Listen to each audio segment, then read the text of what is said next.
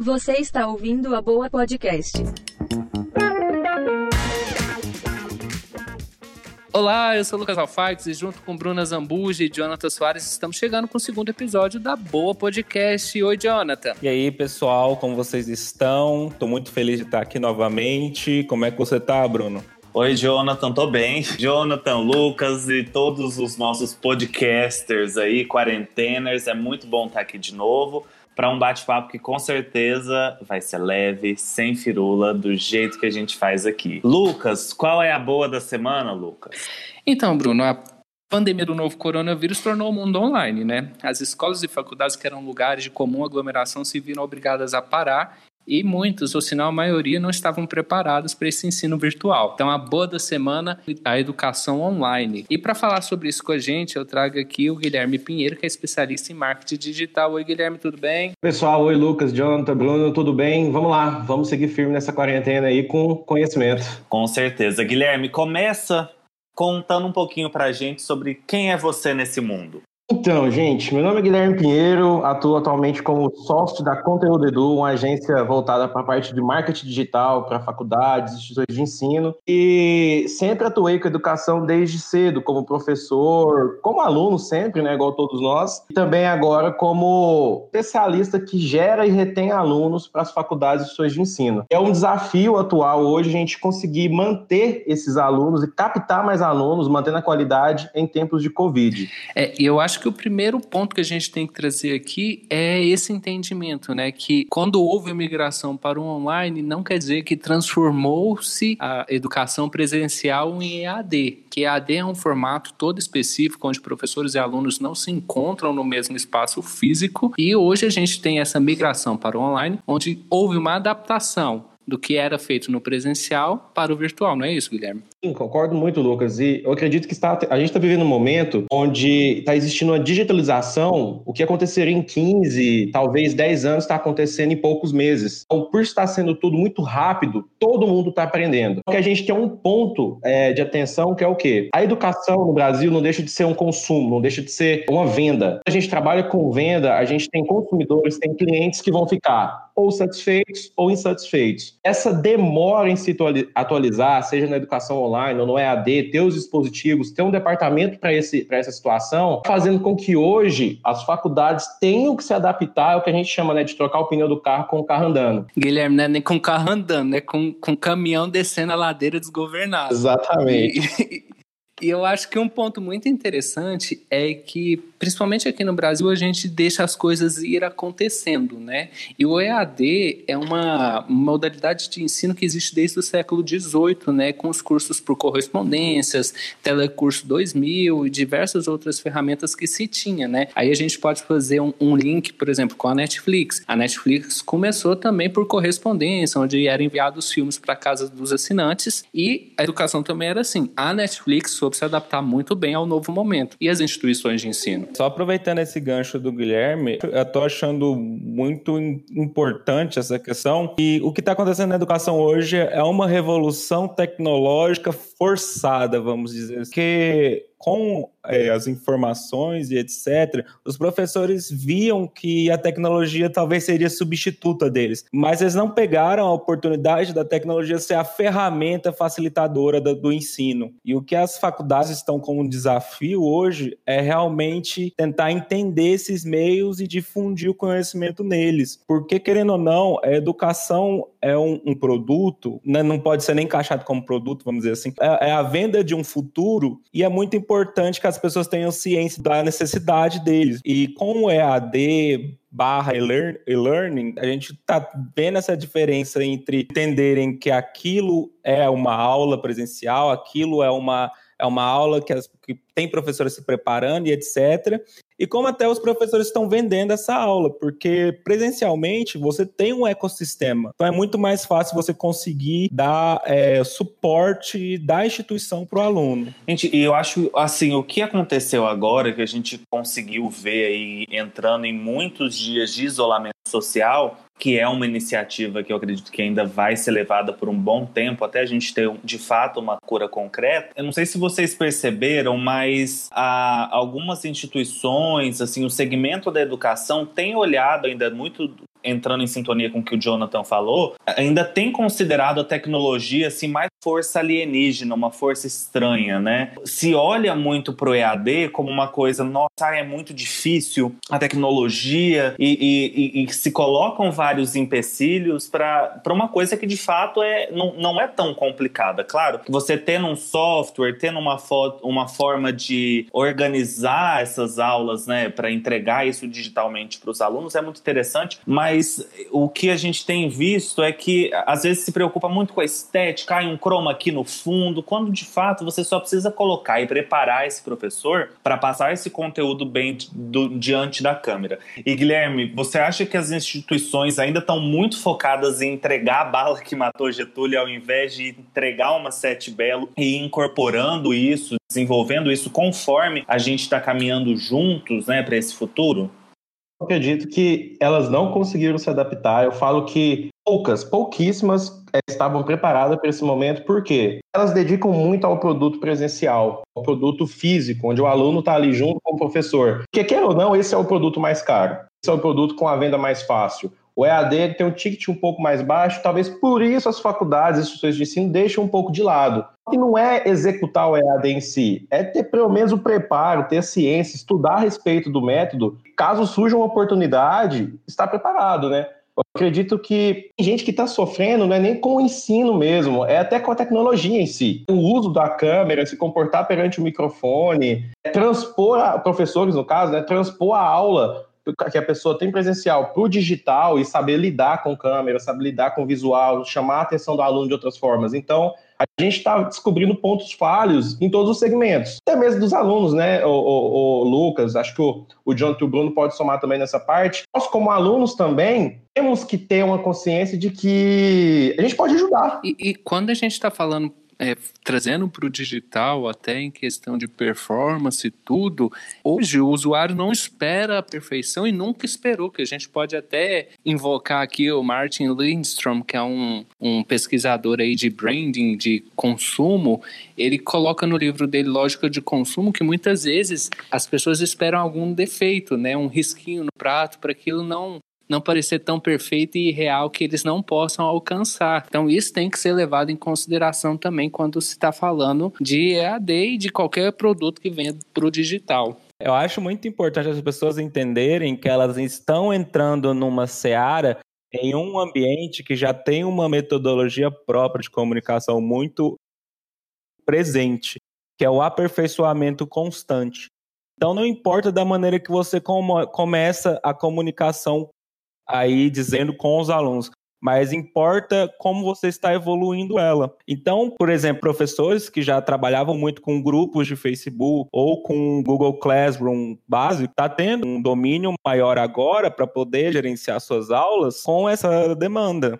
Não, com certeza, eu concordo muito com o que o, o Jonathan falou, e eu acredito que os, os, professores que buscavam entender um pouquinho melhor sobre plataforma, como, como se portar em vídeo, estão tendo um destaque maior, porque claro que a gente fala de uma posição de um, um privilégio digital, né? No o Brasil, a gente viu dados do IBGE divulgando que aproximadamente 45,9 milhões de brasileiros são excluídos digitais, né? Seja por acesso à internet, isso a gente não precisa entrar muito no, no todos os dados. É, o último dado real que a gente tem disso, Bruno, é que apenas 64% da população está conectada.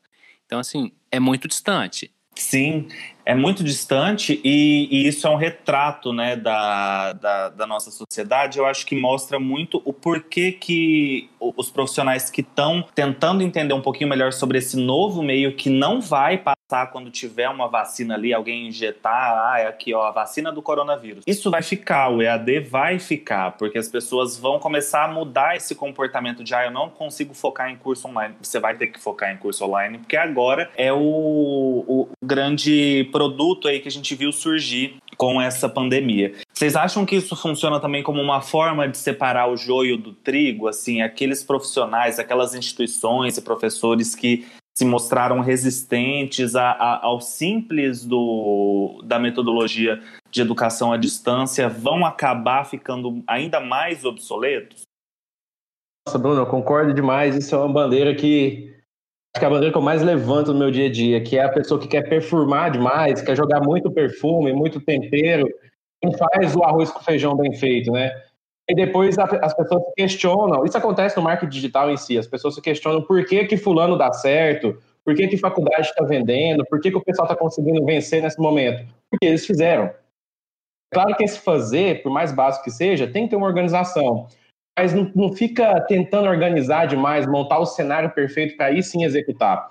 Temos casos, faculdades pequenas, que simplesmente contrataram a ferramenta, treinaram o professor, colocaram um microfone básico no ouvido dele e vida que segue. E conseguiu gravar as aulas, porque fizeram isso no momento certo.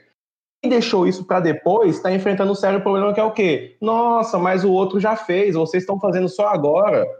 Então acaba que e fica para trás. Isso não é só no momento da educação, isso é para tudo. Acho que serve para nossa vida em si, né? Então a gente vive, vive, uma situação onde as pessoas ficam colocando perfume demais e acabam não executando o principal. Eu acredito que isso prejudica bastante porque perde o tempo. Então, faculdades mais básicas ou profissionais mesmo de marketing em si fazem de qualquer jeito, mas fazem aquilo ali, conseguem passar o conteúdo para a pessoa. Depois eles vão refinando, não é não, Lucas? É um ponto interessante que eu acho que instigante que é para trazer para o momento é que o Brasil está assim realmente num patamar de país de desenvolvimento, porque enquanto outros países estão anos-luz à frente falando já de inteligência artificial na educação, a gente ainda está com problema de poder ter aula online. E aula online, como o Jonathan falou no início do episódio, vai ser só uma ferramenta para ajudar os professores, porque a médio e longo prazo não se vê a substituição de professores por inteligência artificial né? Porque a gente precisa desse contato físico ainda. É, é, aproveitando essa fala do Lucas, é, pelo contrário, professores é uma profissão do futuro, mas na função de facilitador da educação, do conhecimento. Então é muito indo para a lógica do, de otimização de educacional. É muito interessante você ter já um conteúdo online que complementa suas aulas offline, do que você fazer tudo offline, ter que repetir e, e não conseguir escalonar isso. Mas eu acho que mais importante, a lição mais importante que as instituições têm que pegar nesse momento é a importância do investimento em ferramentas não físicas, em ferramentas imateriais, vamos dizer assim. Muitas instituições até hoje, elas engatiam no marketing digital. Elas não têm um site responsivo, elas não têm uma plataforma educacional interessante, atrativa, elas não têm uma venda ou uma, um comercial adaptado a, a, ao digital, como a gente vê muito no, em outros países. E eu acho isso muito interessante. Não adianta você pagar 40, 50, 500 mil reais em uma estrutura física se você não pode usar ela e você não investir também no seu site. Então, acho muito importante a gente saber o, é, priorizar a questão digital do intangível, porque muitas das vezes o intangível vai salvar a sua instituição, como está fazendo com muitas instituições nesse momento. E eu queria trazer agora para a nossa conversa os desafios que a gente tem quando se fala de migrar para o online, né? E um dos pontos principais que eu queria até conversar com você, Guilherme, é a quantidade ideal de conteúdo e de atividades, né? Porque no presencial a gente tem, vamos lá, 20 horas aulas e no digital precisa disso tudo? Lucas, isso aí é um desafio, acho que principalmente para os professores, né? E para a equipe de vendas da própria instituição em si, o que, que acontece? Alguns produtos já foram vendidos, né? alguns cursos foram vendidos com a carga horária, por exemplo, de 20 horas. E as pessoas não vão querer diminuir, é, pagar menos ou deixar de pagar para ter um produto que vai durar 8 ou 10 horas, né? Um serviço. Então, eu acredito que manter a mesma carga horária, falando como professor, é algo muito desafiador e praticamente impossível de se manter. Porque, veja bem, numa aula presencial, nós, como professores, nós temos o quê? Dinâmicas, estamos ali conversando com a pessoa mais próximo, as pessoas se sentem mais tranquilas em trazerem cases, exemplos e participarem, além de ter aquele network presencial, algo muito importante. A aula, sim, roda em 20 horas. Quando a gente está no sistema online, isso eu posso trazer de experiência, porque eu já gravei a mesma aula presencial, uma aula online, o que dura 16 horas, a gente reduz para 6. Por quê? A interação é menor, não temos o controle de saber se a pessoa está gostando ou não, e o que é muito importante para o professor, que é bater o olho e ter aquela sensação de que o aluno está no ritmo, que ele está entendendo. Então, eu acho, eu acho um pouco injusto manter as mesmas horas que de um curso presencial. Acredito que a solução seria, por exemplo, o que é 20 horas, dividir em períodos curtos de duas horas e meia no máximo, aí sim, é, e seguindo e rodando atividades, atividades essas que eu acredito que não vão ser feitas com o mesmo carinho, com o mesmo zelo de uma atividade presencial, mas que a gente tem que tentar. E aí vem o que você citou, Lucas. É inovar nas atividades, trazer ferramentas novas, ferramentas tecnológicas onde mantém a atenção do aluno. Por exemplo, eu vejo professores hoje que passam filmes numa aula online e a pessoa já está no computador, ela já vê o Netflix e o filme quando ela quiser. Não precisa ser durante a aula. Então, é uma forma de deixar disperso, né?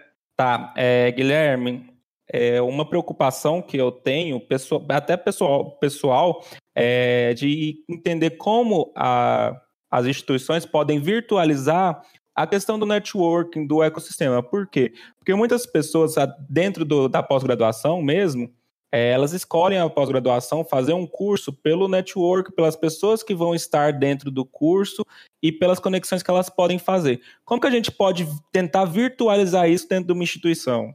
Você deu um exemplo de uma ferramenta bem interessante que eu acho que a gente pode associar duas situações. A parte acadêmica, uma ferramenta, por exemplo, igual a do Google, o Google Classroom, né? A gente poder estar lançando as atividades, discussões mais técnicas, mais práticas, mais voltadas à parte acadêmica. Mas eu sou total a favor de a gente ter grupos controlados, por exemplo, um Telegram, a gente poder sair um pouco do WhatsApp, que fica muito família, num outro ambiente, igual o Telegram, um pouco mais isolado, voltado para uma turma, para uma sala mesmo, onde ali o professor, eu acho que não o professor, mas que tem uma pessoa, é, o administrador da própria instituição, que fique lançando essas questões e interagindo com o pessoal. E uma coisa muito interessante para nós como alunos.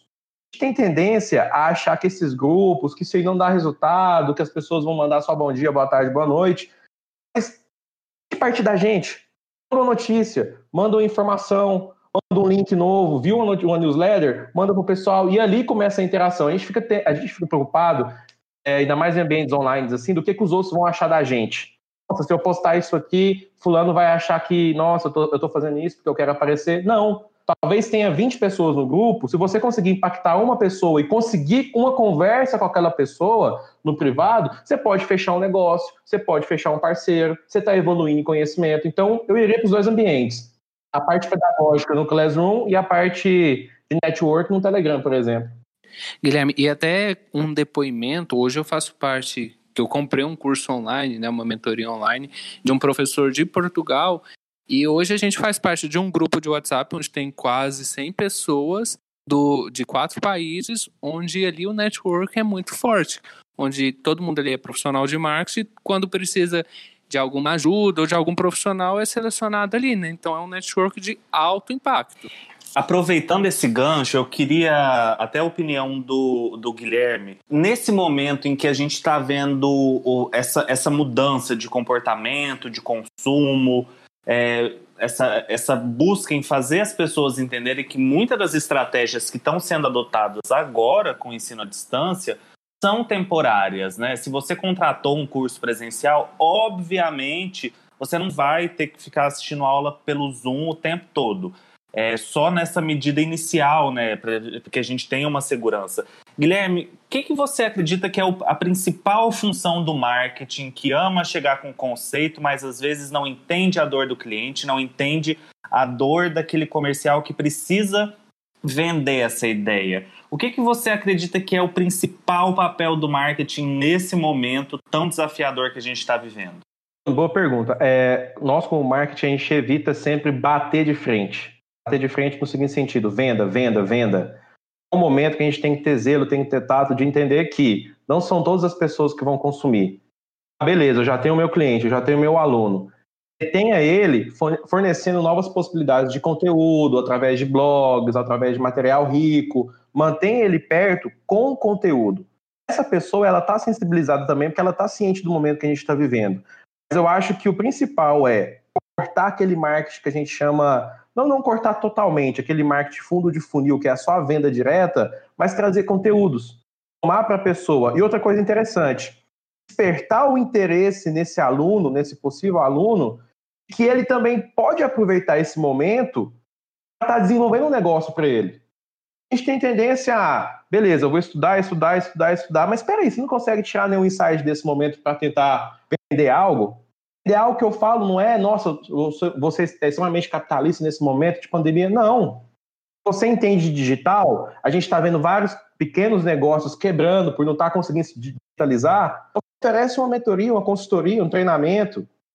E desenvolve uma habilidade porque tem uma porrada de conteúdo gratuito. Você, como instituição de ensino, forneça conteúdos onde você dê autonomia para o seu possível aluno ou aluno atual tirar sozinho vender a, a, o negócio dele, vender o conhecimento dele, atingir novas pessoas, não ficar só ali, ah, eu sou CLT, eu trabalho só com isso, eu estou parado em casa, não posso fazer mais nada. Poxa, um monte de negócio, por exemplo, que está apanhando para poder colocar um anúncio no iFood. Você tem facilidade com tecnologia, estuda isso e vai revender isso na internet, vai ensinar outras pessoas, vai monetizar esse, esse conhecimento, né? Acho que a gente, como marketing, pode despertar esse interesse nas pessoas também, delas é, atuarem sozinhas também. É, trazendo essa questão do papel do marketing no momento, eu acho que o maior papel, como sempre, é entender o consumidor e tentar transcrever isso para o comercial. Eu vou trazer alguns dados aqui para vocês da Global Web Index, que é uma empresa que faz pesquisas voltadas ao impacto factual das coisas dentro do ambiente de consumo, é voltada ao Brasil. Ela fez essa pesquisa em 18 países. E o Brasil, os consumidores brasileiros estão em segundo lugar em preocupação da pandemia. Assim, as pessoas estão extremamente preocupadas. Sendo que, dentro disso, 33% das pessoas são da geração Z. Geração Z seria a nossa geração, certo? É, então, a gente, a gente tem aqui pessoas preocupadas com a pandemia, beleza. Só que é, 62% dessas pessoas acreditam que isso não vai ter impacto é, na vida financeira delas a um longo prazo. Ok, também temos esse dado. E 54% dos consumidores brasileiros acreditam que as instituições devem dar a, a, ao consumidor materiais gratuitos. Então, o que, que a gente pode tentar fazer dentro de uma instituição de ensino? Por que não começar a dar um gosto dos cursos, por exemplo, nesse período? Uma degustação da, do que a gente tem para oferecer para eles. Por que a gente não pode fazer isso? Ou por que, ou por que a gente não pode tentar ajudar eles e tá na mente deles ao invés de tentar vender ou tentar. Porque todo mundo tá. Querendo ou não, todo mundo tá no sal, vamos dizer assim. Então a gente precisa entender que o momento é de você fazer sua marca ser lembrada daqui seis ou daqui um ano. E dentro desse estudo também, apontou que 40% dos brasileiros estão esperando o momento de ter uma promoção, uma redução de preço do que eles querem comprar, para eles efetivamente comprarem. Então, o que a gente pode fazer é investir numa jornada de compra. Então, eu queria é, estimular vocês em dois pontos, né? Que o Bruno falou que o EAD vai ser. O EAD não, né? A educação virtual, como está sendo hoje, a migração para o virtual, vai ser momentânea. Mas a recuperação econômica não vai ser tão rápida. As pessoas não vão querer consumir logo que a pandemia passar, porque talvez elas não tenham emprego. Então a gente coloca aí que o, o EAD hoje ele tem uma redução de custo para a instituição muito grande e elas às vezes não estão vendo que essa pode ser a alternativa de salvar o negócio dela no futuro próximo pós-pandemia. O que eu queria trazer para o debate, e eu acho que a gente pode trocar uma ideia sobre, é que às vezes algumas instituições estão muito focadas ainda naqueles dois serviços, né? Ah, ou uma pós, ou um curso de curta duração, assim, um pouco mais completo no EAD. Mas o que a gente vê também é uma, uma grande oferta de cursos muito menores, né? Seja de 20 horas, módulos que você pode ir assistindo conforme você tem a sua agenda, mas que não necessariamente são compromissos muito longos. Claro que eles devem, eles com certeza são produtos um pouco é, mais em conta, digamos assim, mas vocês acham que essa, é, essa é uma solução para manter o caixa rodando, entregar esses cursos, essas, esses cursos um pouco menores, a um preço um pouco mais acessível? O que, que vocês têm a, a dizer sobre isso? Até antes do Guilherme falar, Bruno, eu vou jogar alguns dados aqui. Hoje, cerca de 17% dos alunos de ensino superior estão no EAD, né? E no EAD hoje a gente tem 79% é consumido de cursos livres, esses cursos rápidos que você mesmo colocou. E já trazendo minha visão, eu acho que é, é o futuro que você trazendo para pós-graduação, por exemplo, você vê que as pós-graduações duravam dois anos. Hoje, quando a pós-graduação mais de um ano, é, o aluno já é um impeditivo para ele, não é, Guilherme? Sim, hoje está tudo muito rápido. Tudo que você, que você vê que é um ano, dois anos, é, parece maçante, cansativo. Eu, você vê o sucesso de plataformas como, por exemplo, a Udemy, vários cursos rápidos de 16, 20 horas ou até menos, de 8 horas, onde você consegue aprender com facilidade, pausar, acelerar, voltar. Ainda tem essa, ainda tem essa situação, né? Eu, eu falo como aluno, eu tenho extrema dificuldade em absorver o conhecimento. Então, quando eu tenho uma aula online que eu posso pausar, ou quando o professor está falando muito lento também, né, que é uma dificuldade, eu acelero ali, ficar 1.5 mais rápido, eu acho que tem essas facilidades. Eu, particularmente, é, voltando à pergunta do Bruno, acredito que para o caixa da instituição, esses cursos, é, financeiramente falando, não vão somar. Eu acho que eles são atrativos, são boas iscas, mas não é porque eu estou falando que é isca que tem que ser ruim raso. É uma isca que pode ser extremamente boa, valiosa, e vai puxar para um, um, produto um pouco mais caro, uma pós-graduação, uma graduação completa. Eu acho importante ter eles, mas acredito que não são eles que vão virar o jogo financeiro. É, infelizmente, nesse momento, a redução de custo vem através de é, colaboradores, sabemos bastante disso, enxugar gastos, é, custos fixos. Eu acho que isso vai influenciar mais caixa da empresa do que a venda de cursos rápidos em si. Eu gostei muito é, do que a ESPM fez nesses dias. Ela abriu meio que um concurso para os professores que são da instituição para eles escreverem novos cursos, microcursos que eram chamados, vamos dizer assim, para que, que seriam transmitidos gratuitamente. E eu achei interessante essa proposta porque ela não estava vendendo nada, ela não estava ela não estava falando de curso nenhum, eram cursos livres, eram cursos tipo assim, micro storytelling, ou educação financeira para pequenos negócios. Mas o que o que estava como propósito nessa, nessa ação era trazer autoridade de marca para a ESPN. Então, acredito que esse momento seja muito interessante para construir a autoridade que a sua que a marca da instituição precisa ter para poder vender algo mais caro. Ah, por isso, sendo até gratuitamente. E eu coloco até uma uma discussão aqui para a gente exatamente isso.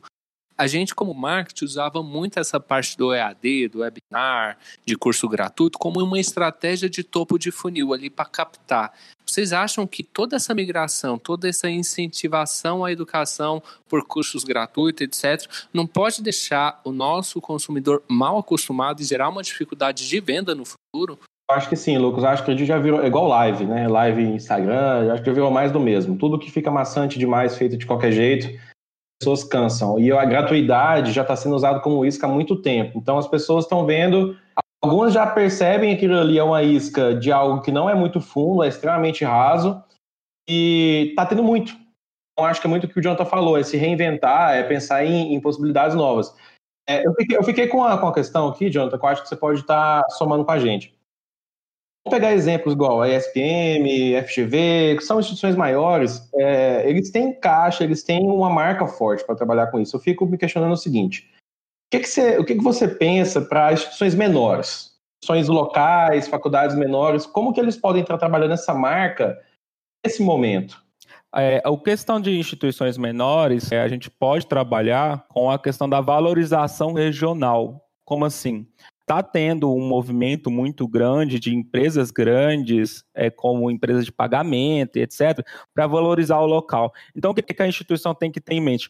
O que, que a minha instituição pode fazer que gera um impacto imediato dentro do contexto que ela está inserida, dentro do bairro ou da região que ela está inserida? Você tem um curso de fisioterapia, por que, que eu não posso fazer um, uma série online no YouTube sobre cuidados com a respiração que você deve ter? Ou se eu tenho um curso de negócio, um curso financeiro, por que, que eu não posso fazer uma websérie é, específica para negócios pequenos? Então, eu acho que, que a gente tem que entender o que vai fazer diferença. Porque não adianta nada ter uma instituição pequena e lançar o mesmo produto que uma ISPM lança. Querendo ou não, é um, um dos valores da internet, desde a sua criação, o conteúdo gratuito e a liberdade de escolha dentro dela. Então a gente tem que entender esse contexto para poder oferecer as coisas. Eu acredito que é, e-book, essas coisas de, de topo de funil, já estão muito banalizadas mas o jeito que você faz ele não está. A gente sempre pode tentar reinventar isso. Vai, vem muito para a questão de que os conteúdos também podem ser muito explorados, né? Seja uma, uma websérie, um podcast, algum outro formato. O importante é você criar um material que as pessoas vão ali no, no dia a dia, estando no meio digital, consumir e a sua marca não vai ser um, um, ser tão estranho no cotidiano daquela pessoa. Guilherme, você que tem esse contato com as instituições, né, presta essa consultoria de marketing digital voltada para as instituições, você acredita que elas estão mudando esse pensamento de ah, eu tenho um sobrinho aqui que manja das redes sociais, ele pode cuidar do meu marketing. Você acha que elas estão preocupadas realmente em colocar pessoas capacitadas, em formar departamentos que consigam entender, é, que entendem um pouquinho mais dessas ferramentas, dessas fórmulas, desses processos de vendas? Ou você acha que isso ainda está um pouco meio utópico? Perfeita essa pergunta. Eu acho que Ai, eles, estão, eles estão descobrindo isso agora, né? Tirando esse sobrinho fazer de qualquer jeito ali, o que faz mais barato, né? Porque eles estão enxergando que isso a longo prazo não é saudável. Então, eu vou dar minha opinião como agência, como o sócio da agência, né? Acredito que são duas, são duas situações. A instituição pode ter uma equipe de marketing interna, ela pode estar terceirizando também para a agência estar fazendo todo o serviço, ou pode ter os dois juntos. Vai da escolha da empresa, da instituição e até onde ela está afim de gastar com isso. Mas o que eu vejo é o seguinte: o marketing não é só uma pessoa fazendo marketing. Nós temos um designer, nós temos um redator, uma pessoa especialista em tráfego, uma pessoa especialista em social media. Então, são várias pessoas e nós, como, como pessoas que atuam com a agência, com, a, com o ensino em si, a gente primeiro tem que despertar no mantenedor, o cara que vai dar a canetada né, de estar tá fechando ou não, de liberar, liberando dinheiro, e que o marketing não é só aquilo não é só o amigo dele que faz a divulgação no Instagram, que tem muita coisa por trás. E a melhor forma de despertar esse interesse é como? É mostrando como o concorrente faz. Isso mexe muito com o ego. Então fica até uma dica aqui. Você trabalha numa instituição, se você quer oferecer esse serviço de instituição, quando você cita exemplos, olha, mas o local está fazendo assim, assim, assado e não é tão básico, não. A pessoa pode até não assumir no momento, mas mexe com o ego, viu? Eu concordo com isso, Guilherme, e até fazendo colaborando com o que o Bruno falou, eu acho que o mundo ideal vai ser a adaptação entre ter o presencial e utilizar as plataformas online também para ampliar esse conhecimento, né? Não ficar apenas ou um ou outro. A gente pode fazer o melhor dos dois mundos. E eu acho importante, é, o, emendando a fala do Guilherme aí, as instituições, o marketing não é só é, o anúncio digital ou a peça publicitária, entre outras coisas. É, pergunte para a equipe de marketing como você pode agir, como porque o marketing estuda o comportamento humano. E nesse momento, não é à toa que a gente não está vendo banco vendendo crédito, não é à toa que a gente está vendo instituições grandes vendendo produto delas, mas vendendo serviços para a população porque a gente está passando por um momento histórico. E o que você fizer nesse momento histórico vai ficar para a história. Então é muito importante a gente ter essa, essa noção. Olha, aqui eu acho que cabe um disclaimer. É, a gente sempre tenta trazer termos de marketing e, e estratégias de uma forma muito descomplicada e sem firulas. Tem uma coisa que a gente nota que o povo ama usar um termo em inglês. Budget significa orçamento, gente, tradução nua e crua. Então só. E disclaimer. Hã? Ah, é, é, e display. aqui, né? O Sujo falando mal lavado. Disclaimer, como se fosse, olha, uma observaçãozinha aqui, gente. É bem, é bem nesse sentido. ok. Gente, a gente está caminhando para o final do podcast e vocês sabem que no final aqui a gente sempre traz o que tem de bom na semana. E eu começo com o Jonathan hoje. Jonathan, o que, que teve de bom para você nessa semana? É, o que tem de bom essa semana, para mim, se chama Teacherflix. É uma plataforma da Pearson. Pearson é a maior instituição de, de educação do mundo. Elas disponibilizaram 60 dias gratuitos dessa, dessa plataforma, que é uma plataforma de profissionalização do professor. Como assim? Ela oferece cursos sobre como fazer um vídeo para a internet, é, como engajar os alunos online, ou até mesmo como introduzir assuntos de política dentro do, do contexto da, da escola. E você, Bruno, o que, que você tem? Olha, a boa da semana para mim, né, dentro desse escopo do nosso tópico de hoje, são os cursos da Curseria e a parceria entre Curseria e Itaú. Curseria, para quem não conhece, é uma plataforma que mistura cursos online e entretenimento. Segue mais ou menos a, a linha daquele Masterclass, que a gente vive vendo anúncio e a gente viu que a, a, é, a Curseria tem trazido esse mesmo star power, né? Olha eu de novo com os termos em inglês. Esse mesmo elenco, assim, essa, essa mesma categoria de professores para os seus cursos. A gente tem curso de redação com o Pedro Bial, enfim, muitas, muitos cursos interessantes. E está tendo uma parceria muito bacana entre o Itaú e a Curseria, cursos com 50% de descontos para clientes Itaú. Então, a, a, minha dica e eu, a minha boa da semana é essa parceria que as instituições estão tendo, de levar cursos a um preço acessível. Guilherme, para você, o que tem de bom essa semana? O que tem de bom essa semana é. Eu coloquei esse conteúdo até no meu Instagram recentemente. É, você que é professor, que quer transmitir uma aula online, é transpor do presencial, que a gente falou bastante aqui para online, né? Tendo uma boa parceria do Zoom com o Simpla, é você ter a possibilidade de rodar o seu curso, o treinamento online de forma gratuita via Simpla barra Zoom para até 300 pessoas, uma aula de até 8 horas. Então, antes você pagaria ali 15 dólares ou mais direto no Zoom, essa possibilidade de estar usando de forma gratuita, fazendo essa, essa parceria aí com Simpla barra Zoom. E aí fica mais uma dica para a gente poder estar fechando aqui, que é monetize seu conhecimento ou então forneça ele de forma gratuita vai estar ajudando pessoas, você vai estar gerando conteúdo. E eu sei que cada um de nós aqui tem um conhecimento. O Bruno é especialista na parte de comunicação, o Joe na parte de brand, pegando o exemplo do Lucas aqui, que domina muito a parte de design e tráfego. Tudo isso são conhecimentos que as pessoas precisam no momento e a gente pode estar fornecendo de modo gratuito, de modo pago também, usando plataformas como, por exemplo, o Simples e o Zoom, que a gente acabou de citar.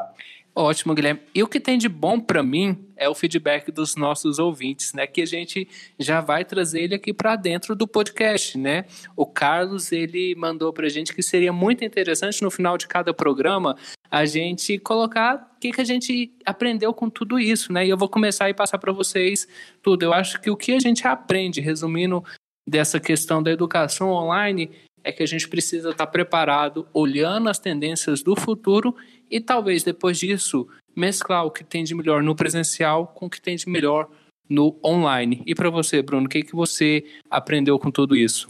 Lucas, o que eu aprendi hoje com esse nosso debate é, é a, a, materialização do que eu sempre falo. Não fique preocupado em entregar a bala que matou Getúlio. Entrega uma bala sete belo e vai melhorando ela ao longo do caminho. Então, para o pessoal que está aí penando, querendo estar tá no meio digital, gente, você não precisa ir muito fora da caixa, assim, não, sabe? Tenta explorar as ferramentas que você já tem acesso. Foca primeiro em ensinar o seu professor a baixar o Instagram, caso ele, caso ele não saiba.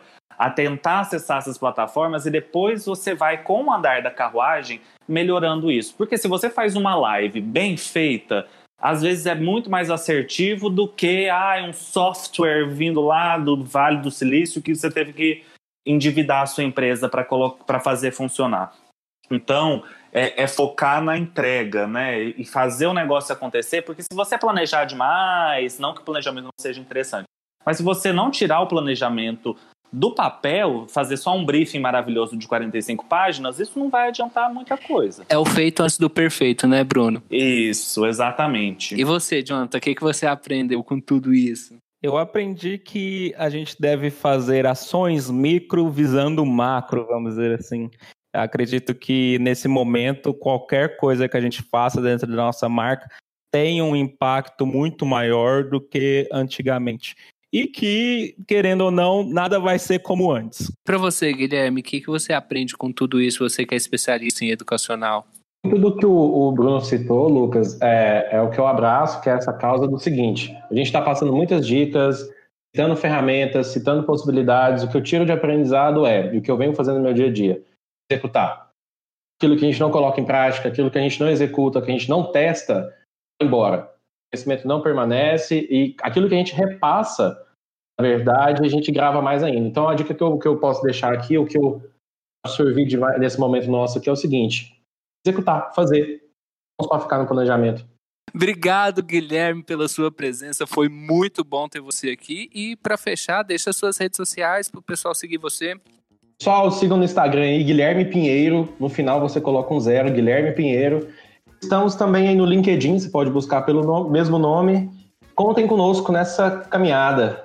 O segundo episódio da Boa Podcast vai ficando por aqui. Eu queria agradecer a sua audiência e pedir para você continuar conversando com a gente pelas nossas redes sociais, no Instagram, arroba. Estamos em todas as principais plataformas de streaming.